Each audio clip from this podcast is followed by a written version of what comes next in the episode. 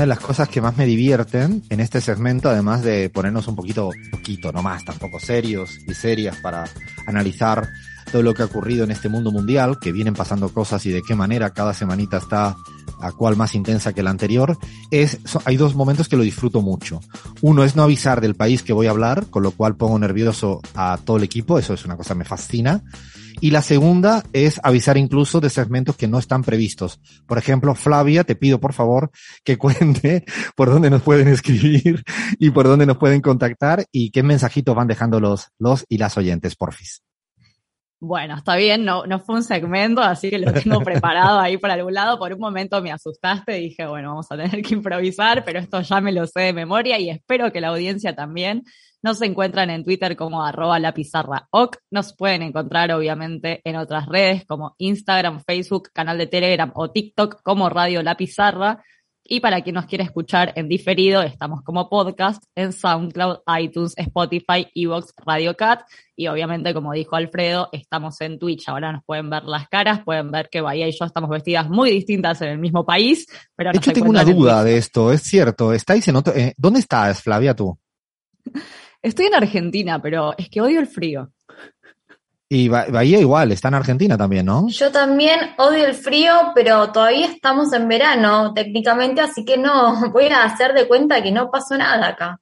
Yo Son tan agrandados los y las porteñas que simulan que en la misma ciudad tienen dos climas distintos. Es una cosa.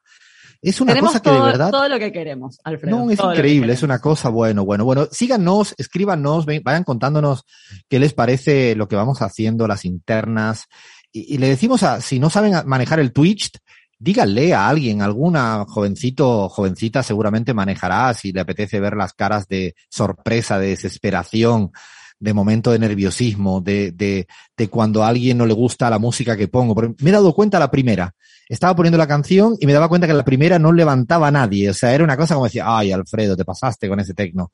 Y la segunda, una buena onda, iba la gente así, balanceando la cabeza, como si estuvieran en la playa tomándose un mojito. O sea, es que si quieren ver eso, tienen que acercarse. Quieren escuchar la radio como toda la vida.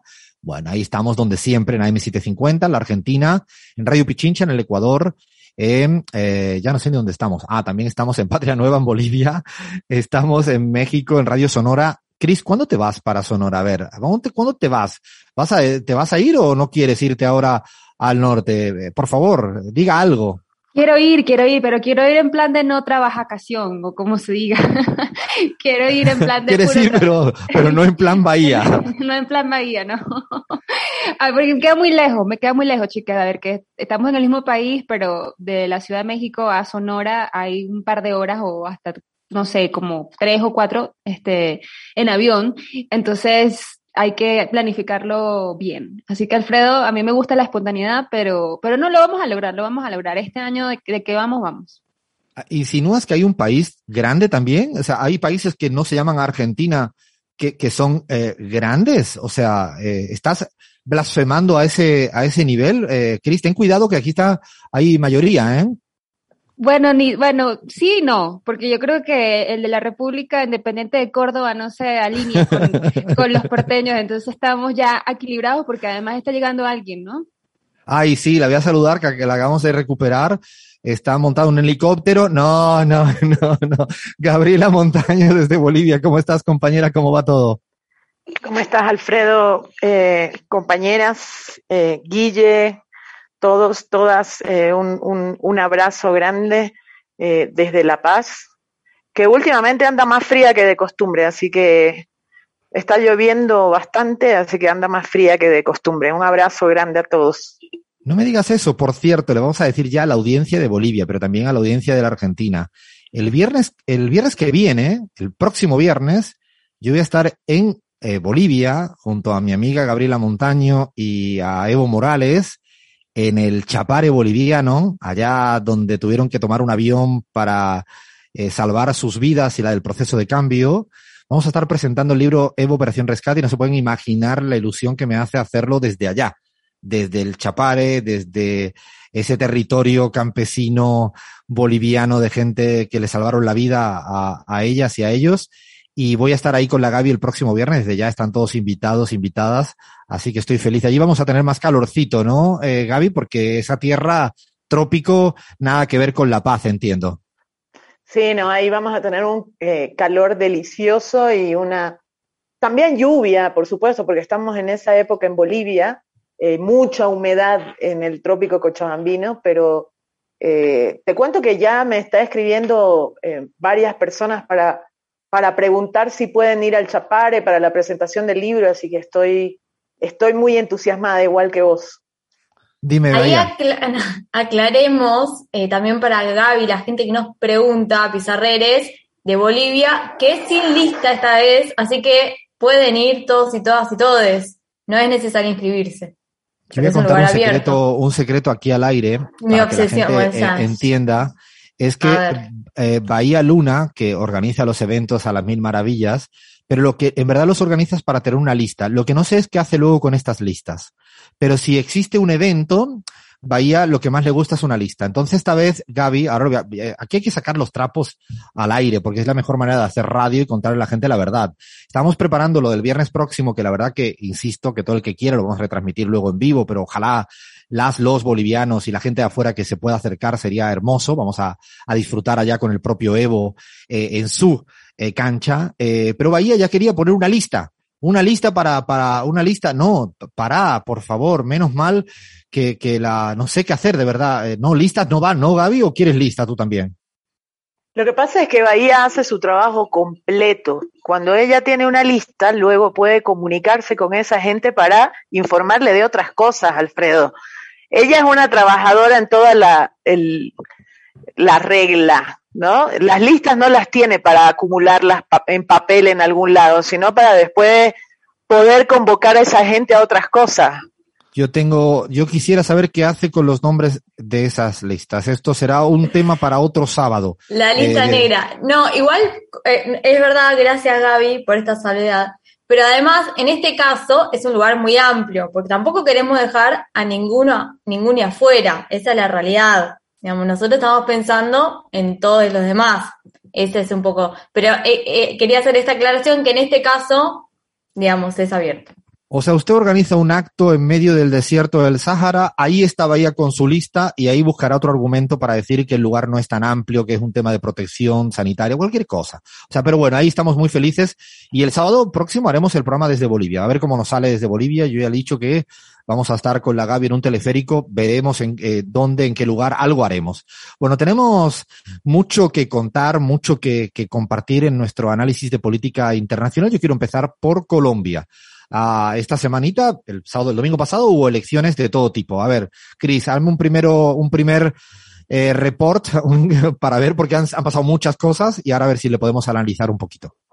Estaba pensando, Alfredo, si te echaba un volantazo, porque hay otro, a propósito de los mensajes que compartió eh, Fla, había otro que nos acaba de llegar así calientito y que dice más o menos como, yo nunca me tomé vacaciones en la pizarra. Aparte, laburo Navidad y Año Nuevo editando y mandando los especiales. Se nos quejaron en, el chat directo para abrir la interna. Tienen razones, tienen razones para quejarse, tienen razones para quejarse. Es que ahí hay gente, hay clase, hay clase y clase. Y lo peor de la clase es la gente que tiene vacaciones y se puede permitir el lujo de no tomárselas porque le gusta el trabajo. Eso es cuando ya es de la, de la clase altísima. Eso solo le pasa a la clase, no a Macri. No a Macri, siempre hay excepciones. No, no es el caso de Macri, pero sí, se va a abrir una interna con esta del trabajo. Ya lo veía venir yo, no sé para qué carajo nos, hemos- metido en esta, en esta dimensión. A ver, vamos a Colombia. Sálvame, por favor, te pido, Cris. Te voy a salvar, te voy a salvar porque además, bueno, este, creo que a la gran mayoría acá le, le alegra lo que, lo que más o menos el panorama pinta en Colombia, es que, bueno, es el domingo pasado, 13 de marzo, elecciones legislativas, pero también las internas de cada partido para ya definir candidatos eh, presidenciales. Así que el pacto histórico eh, la coalición de la izquierda colombiana que está liderada por el ex- exalcalde y ahora pues ya oficialmente candidato a presidente Gustavo Petro pues consiguió eh, 16 escaños en el Senado, 25 en la Cámara de Representantes, lo que bueno para muchos realmente es un resultado histórico, ¿no? En unas elecciones en las que el gran perdedor por buena noticia es que fue el uribista, el uribista Centro Democrático. La contraparte es que, bueno, se van a enfrentar con un Congreso de mayoría conservadora, obviamente, pero como les decía, también hubo eh, pues las primarias a los candidatos las, de las principales coaliciones de cara ya a esta primera eh, vuelta presidencial el, el, 29 de mayo y nuevamente Gustavo Petro pues se destacó eh, con una alta votación siendo ya el candidato oficial del pacto histórico eh, y además de los otros eh, de los otros grupos en, en, estas consultas pues el derechista Equipo por Colombia se impuso Federico, eh, ya me han llamado Fico Gutiérrez, aliado del uribismo con eh, pues un porcentaje también alto de votos dentro de su partido y eh, el, el, el, ex alcalde de Medellín, eh, Sergio Fajardo, que también fue vencedor de la coalición Centro Esperanza. Yo creo que igual hay que, mm, hay un sonidito por ahí en el que podemos escuchar lo que dijo Gustavo Petro en, en, el más reciente debate, que fue básicamente el día después de estas elecciones, para que vean los ánimos. Indudablemente, ayer ganó de una manera histórica el progresismo en Colombia. Una visión alternativa de los problemas del país y de sus soluciones. Una victoria en toda la línea. En la consulta presidencial logramos derrotar el uribismo remozado, lograr casi 6 millones de votos en la consulta, primer lugar en la lista del Senado, primer lugar en la lista de Cámara, cerca de 47 congresistas elegidos por voto popular de una corriente política que siempre habían visto marginal, que siempre habían querido desaparecer y que hoy puede hacer las leyes de Colombia, las reformas que permitan hacer de Colombia una potencia mundial de la vida, una democracia plena, una justicia social que nos permita pensar en realidad en una era de paz en el país. Era, es Gustavo Petro, como bien decía eh, Cris, eh, ha sido muy intenso porque el domingo terminaron las elecciones, el lunes hubo un debate, el mismo martes acudió a un, show eh, que yo recomiendo a todo el mundo que lo vea con un humorista político que hace de gomelo, que es como de concheto, dirían en Argentina, de jailón, de pelucón, cada, de fresa, ¿no? En, todos los, eh, cifrino, lo podríamos decir en todos los idiomas, ¿no? En España, de España diríamos pijo. Eh, no me estoy metiendo en ningún berenjenal, ¿eh? Pijo con no. Eh, bueno, este Gomelo le hace una entrevista a él y a su esposa Verónica, eh, imperdible lo, de, lo, del martes. Hay muchos elementos que, que ha planteado Cris fundamentales. Hay uno que no quiero dejar de decir. El sistema eh, que asigna los escaños en la elección legislativa en Colombia, como empieza a estar de moda, y le pongo entre comillas lo de moda, se hace a través de un sistema de preconteo. Eh, esto está funcionando en Paraguay, funciona en, en, en, Bolivia y cada día es más común. Preconteo significa como una suerte de, te mandan un resumen desde la mesa y con ese resumen se sacan los resultados. No se manda el, el conteo, el escrutinio de los votos, se manda un resumen. Bueno, lo interesante del caso, por no decir otra cosa, es que se ha demostrado que casi 500.000 votos a favor de Gustavo Petro en la legislativa, repito, 500.000 votos no han sido contados por el preconteo. Utilizo esa suerte de trabalenguas para ridiculizar lo del preconteo. Claro, cuando un preconteo no cuenta, tenemos una mierda de preconteo, ¿no? En términos de teoría política, el término de mierda de preconteo. Eh, claro, es que eh, es, es, es, está pasando cada vez más. Y esto eh, es porque en 33.000 mesas, 33.000 mesas en Colombia, como bien decía Cris, en la fuerza más votada, en el candidato más votado, pacto histórico Gustavo Petro, en 33.000 mesas, curiosamente, no había ningún voto para el pacto histórico. Claro, se han dado cuenta que en 33.000 mesas no habían estos datos, no había cero votos en 33.000 mesas cuando era la principal fuerza política del país. Cuando se han puesto a mirar los escrutinios, se dan cuenta de que en el preconteo no lo contaron. Curiosamente, solo le ha pasado esto a Gustavo Petro. Esto implica que a los datos que, que viene planteado Cris, es muy probable, con casi toda seguridad, que van a crecer en términos de senadores hasta 2021. Eh, la propia registraduría ha admitido el error metodológico, atentos, por un problema de formación. Eh, ellos han dicho de separado formación. Yo me atrevo a decir que podría haber, haberlo dicho junto, deformados. No, evidentemente, para seguir utilizando la palabra llamativa, llamativo, la Unión Europea en su misión electoral ha dicho que las elecciones fueron transparentes y de un gran funcionamiento. O sea, la Unión Europea, ¿no? Igual que pasó cuando se dio el golpe de Estado en, en, Bolivia, ¿no? Que participó, ¿no? Eh, igual que hizo la OEA, que fue protagónico. Bueno, en Colombia esto está pasando en este momento. Esto es muy grave porque hay unas elecciones presidenciales el 29 de mayo, donde sí van a competir la, los candidatos que, como bien decía Crismar, han, han salido victoriosos. Está Gustavo Petro por la izquierda colombiana, está Fico, ¿no? El uribista, que, cuidado, Petro le duplicó en votos en la consulta, ¿no? Le duplicó en votos. Está Sergio Fajardo, que es el alcalde de Medellín. Se presentó con unas siglas del Centro Esperanza. Otra gran conclusión. Chicos, chicas, chiques, el centro no existe. Tres puntos suspensivos en Colombia. Yo diría que en otros lugares tampoco existe. Esto es otro debate que otro día vamos a tener. Ahora le voy a pasar la palabra a la opinión. Quiero saber la opinión de Gaby también. Eh, porque el centro se presenta como centro, no existe. Digo, quedó, no solo quedó muy alejado de los otros dos candidatos, sino atento. El candidato del centro quedó peor que la segunda candidata del pacto histórico de Francia Márquez. Eh, una mujer valiente, negra, diciendo las cosas como son, ella sacó más votos que el centro, con todo el aparato mediático, poder económico que tiene el centro en Colombia. O sea, otra reflexión para los centrados y centradas en esta suerte de fanáticos del centrismo, como diría Stiglitz, ¿no? El Premio Nobel de Economía. Es una reflexión interesante y eh, hay que estar muy atento a lo que vaya a pasar en, Colombia de ahora en adelante, porque con este, estos, no me atrevo a decir robo, pero quiero llamarle no conteo del preconteo de 500.000 votos, es determinante porque Gustavo Petro, el bloque del pacto histórico, obtuvo el 47,5% de los votos del total. Dicho de otro modo, está muy cerca de una posible victoria en primera vuelta el día 29 de mayo. En Colombia recordamos que se requiere el 50 más 1. No es como en otros países que es más de 40 o más de 45 con una diferencia de, de 10. No sé, Gaby, cómo has valorado, analizado lo que ha ocurrido en, en una cita electoral muy relevante en América Latina, como ha sido la colombiana. Bueno, como todos eh, y todas súper súper atenta a lo que estaba pasando eh, minuto a minuto en Colombia el pasado domingo y, sí me parece impresionante que el pacto histórico haya en realidad logrado en votos, en número de votos absolutos, el primer y el tercer lugar en la elección, digamos, de candidaturas de, de la consulta presidencial, ¿no? En, en resumidas cuentas, eh, el primer lugar a través de Petro y el tercer lugar a través de Francia Márquez.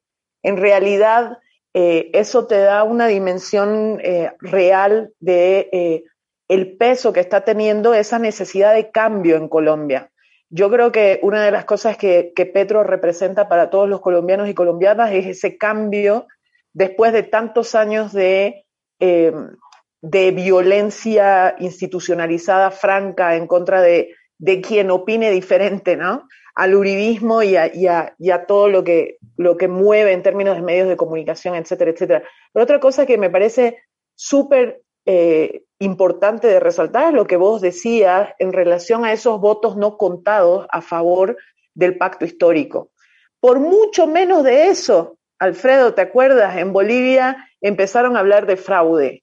Eh, la derecha boliviana empezó a hablar de fraude y tuvo el respaldo de una OEA eh, usando mesas en las cuales el MAS había obtenido más del 90%, ¿te acuerdas? O sea, ¿cuál se hubiera sido el escándalo? Era una cuestión atípico. Ellos. Eh, sí. Ellos hablaban de algo totalmente atípico y resulta que en Colombia no les parece atípico que en 33 mil mesas no haya ni un solo voto a favor del candidato más votado en todo el país. Entonces, me parece eh, me parece súper importante resaltarlo, pero también me parece importante que el pacto histórico haya tenido la capacidad para detectar esto, o sea, haya generado mecanismos al interior de sus propias fuerzas para detectar estas, eh, estas irregularidades en el preconteo, que ha sido también este, este paso una suerte de prueba para lo que vendrá en mayo, y yo creo que el pacto histórico va a estar mucho más fortalecido en su capacidad de control electoral en las elecciones presidenciales. Desde acá eh, iniciamos una campaña a para que vaya Vargas Llosa a Bogotá eh, y con esto está asegurada la primera vuelta. Desde ya le pido a, a Flavia que iniciemos una campaña pizarrera Vargas Llosa en Bogotá. Eh, yo diría que si esto logramos que cada vez haya más firmas, y lo pido en serio, que vayamos en una lista de firmas, ahora que estamos con las listas, eh, Vargas Llosa, no, yo creo que con esto los dos, tres puntitos que le quedan se obtienen facilito. Si ya logramos que vaya Tintori, Lilian Tintori, esto ya se obtiene a 60 puntos, más o menos. Así que campaña abierta desde la pizarra. Yo estoy a punto de comprarme una remera. Hashtag, hashtag Vargas Llosa en Bogotá. Vargas Llosa en Bogotá y está asegurada la, la victoria. Hablando de Vargas Llosa, vamos a irnos al, al, Perú, el país que nadie entiende, la política que nadie entiende.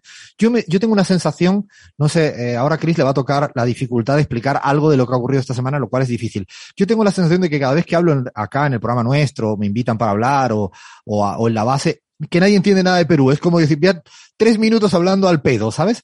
Porque nadie entiende nada, ¿no? La vacancia, la vacancia del, del no, la, bueno, no sé. A ver, Cris, intenta si eres capaz de decir algo al respecto. Voy a empezar con algo, Alfredo, que mm, la gente sí entiende, ¿no? Es que es cuando un dictador comete crímenes de lesa humanidad y se le da un indulto, pues no está bien, ¿no? Es casi que se entiende, eso se entiende muy bien. Eso, se, eso sí se entiende muy bien. Y es que, bueno, básicamente esta semana el Tribunal Constitucional de Perú, en este mundo al revés, pues ha ordenado la liberación de Alberto Fujimori, eh, quien desde 2007 pues se encuentra en una prisión VIP, valga decir, donde viene cumpliendo esa condena de 25 años eh, por crímenes de lesa humanidad. El presidente Pedro Castillo, de hecho, también se, se expresó, ¿no? Dijo que calificó a este fallo del Tribunal Constitucional como el reflejo ¿no? de esa crisis institucional constante, eterna de, del Perú. Eh, organismos de derechos humanos también han anunciado que van a recurrir a la Corte Interamericana de Derechos Humanos para impugnar esta decisión que repone un indulto que había sido anulado ya en su momento por haber sido considerado ilegal. Así que bueno, esa es más o menos eh, la noticia, digo, de la semana, a propósito también de este nuevo pedido de vacancia y de la presentación del presidente Pedro Castillo en, el Congreso, ¿no? El lunes, como ya había estado previsto, se inició este nuevo proceso de destitución en contra de Pedro Castillo, que va a ser retomado a partir del 28 de marzo, cuando al mandatario le toque otra vez acudir a la sesión para presentar ya formalmente su defensa. Y el martes, ¿no? Seguidito, eh, como estaba previsto también, el presidente de Perú asistió al pleno eh, en el que, bueno, defendió, dio un discurso defendiendo su gestión de gobierno, negó las acusaciones de corrupción en su contra, eh, entre otras cuestiones. Pedro Castillo estuvo, como bien dices, Cris, defendiendo el, eh, una gran lucha contra la corrupción, la gestión, las complejidades que tiene en el, en el Congreso para poder avanzar y eh, lo que añado a lo que bien ha explicado Crismar es que requiere dos tercios para la vacancia, o sea, para la destitución va a ser más difícil, pero nunca se sabe con el proceso de putrefacción institucional que lleva hace tiempo el, el, el, tema peruano. La verdad que entristece, ¿no? Que no se permita ni siquiera gobernar a, a, pocos meses de los que lleva, más allá de que se esté o no de acuerdo, y lo de Fujimori ha sido ya eh, ¿no? Eh, cómo el Poder Judicial sigue siendo, y voy a poner miles de comillas de una manera muy irónico, autónomo, ¿no? E independiente. ¿Independiente de qué? ¿Para quién? ¿Por qué?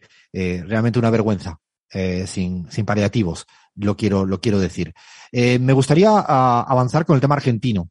Eh, tenemos por ahí, Bahía, a, de cómo ha venido la mano esta semana con la aprobación en el Senado, ¿no? De la refinanciación con el Fondo Monetario Internacional y otra vez eh, con diferencias al interior del bloque eh, de la coalición de gobierno.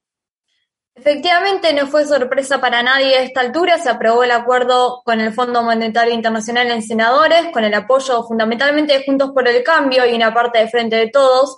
Eh, la Cámara de Senadores aprobó el jueves eh, el acuerdo con el Fondo Monetario con 56 votos afirmativos, 13 negativos y 3 abstenciones. Y de los legisladores que votaron en contra fueron todos del oficialismo. Seguimos, yo, yo lo dejo así, quizás un tema para abordar otro día. A lo mejor en la segunda parte de la hora del programa lo vamos a abordar. Yo creo que se está, eh, estamos aconteciendo, aconteciendo en la Argentina a un proceso de reconfiguración del arco partidario. Me parece que esto no es un tema casual. eh, quizás si lo mira uno en perspectiva, creo que estamos eh, precisamente en esa tendencia en el cual se reconfiguran, ¿no? Y la, el tema del Fondo Monetario es una, un reordenador de la política argentina y por eso quizás cuesta trabajo entenderlo con las coaliciones que se venían. Es probable que esto ocasione hacia adelante, porque hay diferencias significativas, no son cuestiones tácticas las que se están discutiendo, son cuestiones de fondo y efectivamente creo que las cuestiones de fondo a veces eh, tienen que estar. Es otra discusión que haremos y la dejo en el aire, porque a veces cuando uno habla de la, del concepto unidad, eh, precisamente Néstor Kirchner utilizaba el término unidad para qué. Eh, y a mí me interesa abordar este tema. Otro día lo vamos a abordar acá, eh, porque es un tema que si lo dices en vacío, se queda en vacío. Unidad, sí, unidad para qué. A mí me pregunto, yo cuando un conjunto de amigos vamos a, vamos a ir juntos. ¿Y, ¿Y a dónde, chico, chica? ¿Para qué? porque si vamos a ir juntos a un sitio que no me gusta, me cuesta. Bueno, es un debate para hacer, porque el tema unidad, cuando se manosea tanto, puede ser cualquier cosa. Es un tema para, para abordar. La política argentina está pasando en un momento, insisto, de transición hacia otro lugar. Es difícil, si tuviéramos a Abraham aquí, lo haría con la bola de cristal, eh, para dónde va, pero nos cuesta un poco adivinar. Eh, no quiero dejar de, de terminar lo que ha pasado en Brasil, eh, Chris, que ha habido un premiado, ¿no? Ha sido un premio de Oscar Goes to. ¿A quién le han dado el premio al, al mejor de. ¿Cómo ha sido eso? Alfredo, eh, medalla mérito indigenista. Adivinen a quién se la dieron. No, no a ningún, a ningún miembro a Evo, de, de, a Evo. No, bueno, es que Evo no es brasileño, pero, pero no. La verdad ¿A es que el último que podría estar en la lista, obviamente, el presidente Jair Bolsonaro, porque además, fíjense lo que dice el comunicado, ¿no? Un reconocimiento a los relevantes servicios de carácter altruista relacionados con el bienestar, protección y defensa de las comunidades indígenas. Se lo dieron, sí, este premio, bueno, esta medalla mérito indigenista a Jair Bolsonaro, un, una persona que, bueno, que al llegar a la presidencia dijo, prometió bueno, fue promesa de campaña, no demarcar ni un centímetro más de tierra para los indígenas que representan eh, casi un 1% de la población de, de Brasil. Así que, bueno, así el mundo. O sea, lo de Galeano cuando decía que el mundo va al revés se quedaba corto, ¿no? Eh, porque, ¿no? Le dieron premios Nobel de la Paz a los presidentes de Estados Unidos que invadieron y mataron y ahora le dan un premio indigenista. Esta ya es el extremo del cinismo, ¿no? De, de cómo está el patio en, en, en Brasil. Eh, otra nos, mala postula, noticia. nos postularemos al, al, premio a mejores rezadores de alguna iglesia, ¿no? No sé, por ahí, puede, por ahí puede ser que también nos puedan dar el premio, no sé, ¿a vos qué te parece, Alfredo? O sea, a mí me parece buenísima idea. Todo lo que, lo que estemos en contra, eh, nos presentamos, que ahí tenemos chances, tal como está el patio y la cosa, me gusta esa, esa, esa la compro totalmente. Apenas tenemos eh, tiempo, pero yo no quiero dejar de hablar de la situación de Bolivia, muy por encima. Eh, si Gaby no quiere hablar, que no hable. Eh, pero eh, se está dando una situación complicada también esta semana, eh, donde eh, Evo se ha pronunciado claramente respecto a lo que ha dicho el ministro de gobierno. O sea, bueno, sí, a veces se pueden tener diferencias al interior de un espacio, sí. Esto pare parece que es más normal de lo habitual, sí. Ocurre en la Argentina, ya hago otro spoiler, eso va a ocurrir, va a ocurrir en Chile. Disculpen, spoiler, ¿no? En Chile va a pasar en el, en el Frente Amplio, en la coalición de gobierno, en dos días. Bueno, en Bolivia, uh, después rectificó el, el ministro Castillo, ¿no? por una declaración, para mi gusto, y lo digo sin tapujos, eh, muy desubicada, muy desatinada, eh, que no sé si tienes algún comentario, Gaby, al, al respecto, y si no, me echas un ping-pong y yo le sigo. Bueno, a mí también me parece lo mismo, Alfredo. O sea, si tú vas a hacer una acusación del, nivel y del calibre que hizo el ministro de Gobierno en Bolivia, que tiene que ver con eh, decir que dirigentes y diputados eh, del MAS estaban enriqueciéndose con la hoja de coca, lo mínimo que, le exige que no solamente esos sectores, sino cualquiera en la sociedad es que diga con nombre y apellido y muestre las pruebas. Eh, es, algo, es algo básico, sobre todo para, para, para un nivel eh, de su autoridad, ¿no? Y yo creo que la decisión que, que tomó, tomaron las seis federaciones del Trópico de Cochabamba de eh, exigir que se clarifique esta, estos puntos que acabo de nombrar, quién, dónde, cómo son, cuáles son las pruebas, etcétera, es lo mínimo que tiene que hacer cualquier dirigencia responsable, digamos. Yo creo que además eh, es su justa medida, digo, para la gente que lo vaya a escuchar de oída, lo único que ha dicho Evo Morales y las federaciones eh, cocaleras es que por favor rectifique o demuestre. No ha dicho otra cosa y creo que es justo cuando a uno lee, dicen indirectamente lo que se estaba sospechando, que era que estaban enriqueciendo, incluso hablaban de gente con ocho hectáreas y creo que fue una de las palabras que dijo Evo, de, bueno, que demuestren quiénes son los que tienen aquí ocho, ocho hectáreas de... Eh, creo que es un, Claro, un aunque- debate. Aunque además, Alfredo, luego el ministro haya dicho que se trataba de un diputado de la zona de Yungas, no del trópico de Cochabamba, eh, creo que es importante que, que se dé eh, finalmente de manera transparente la información a la gente de quién es ese diputado y que, que se muestre el respaldo probatorio para, para la acusación, ¿no? Así están las cosas. Ah, no hay internas solo en la pizarra, hay internas en todas partes, aquí, en todos los lados, no solo en los sectores progresistas. Ojo, que eso es otro error a veces creer eh, que solo pasa en este lado del, del charco. Bueno, llegamos hasta acá, no tengo más tiempo, llega la tanda informativa, tenemos una segunda hora maravillosa, imperdible. No se lo pierdan, seguimos en la pizarra.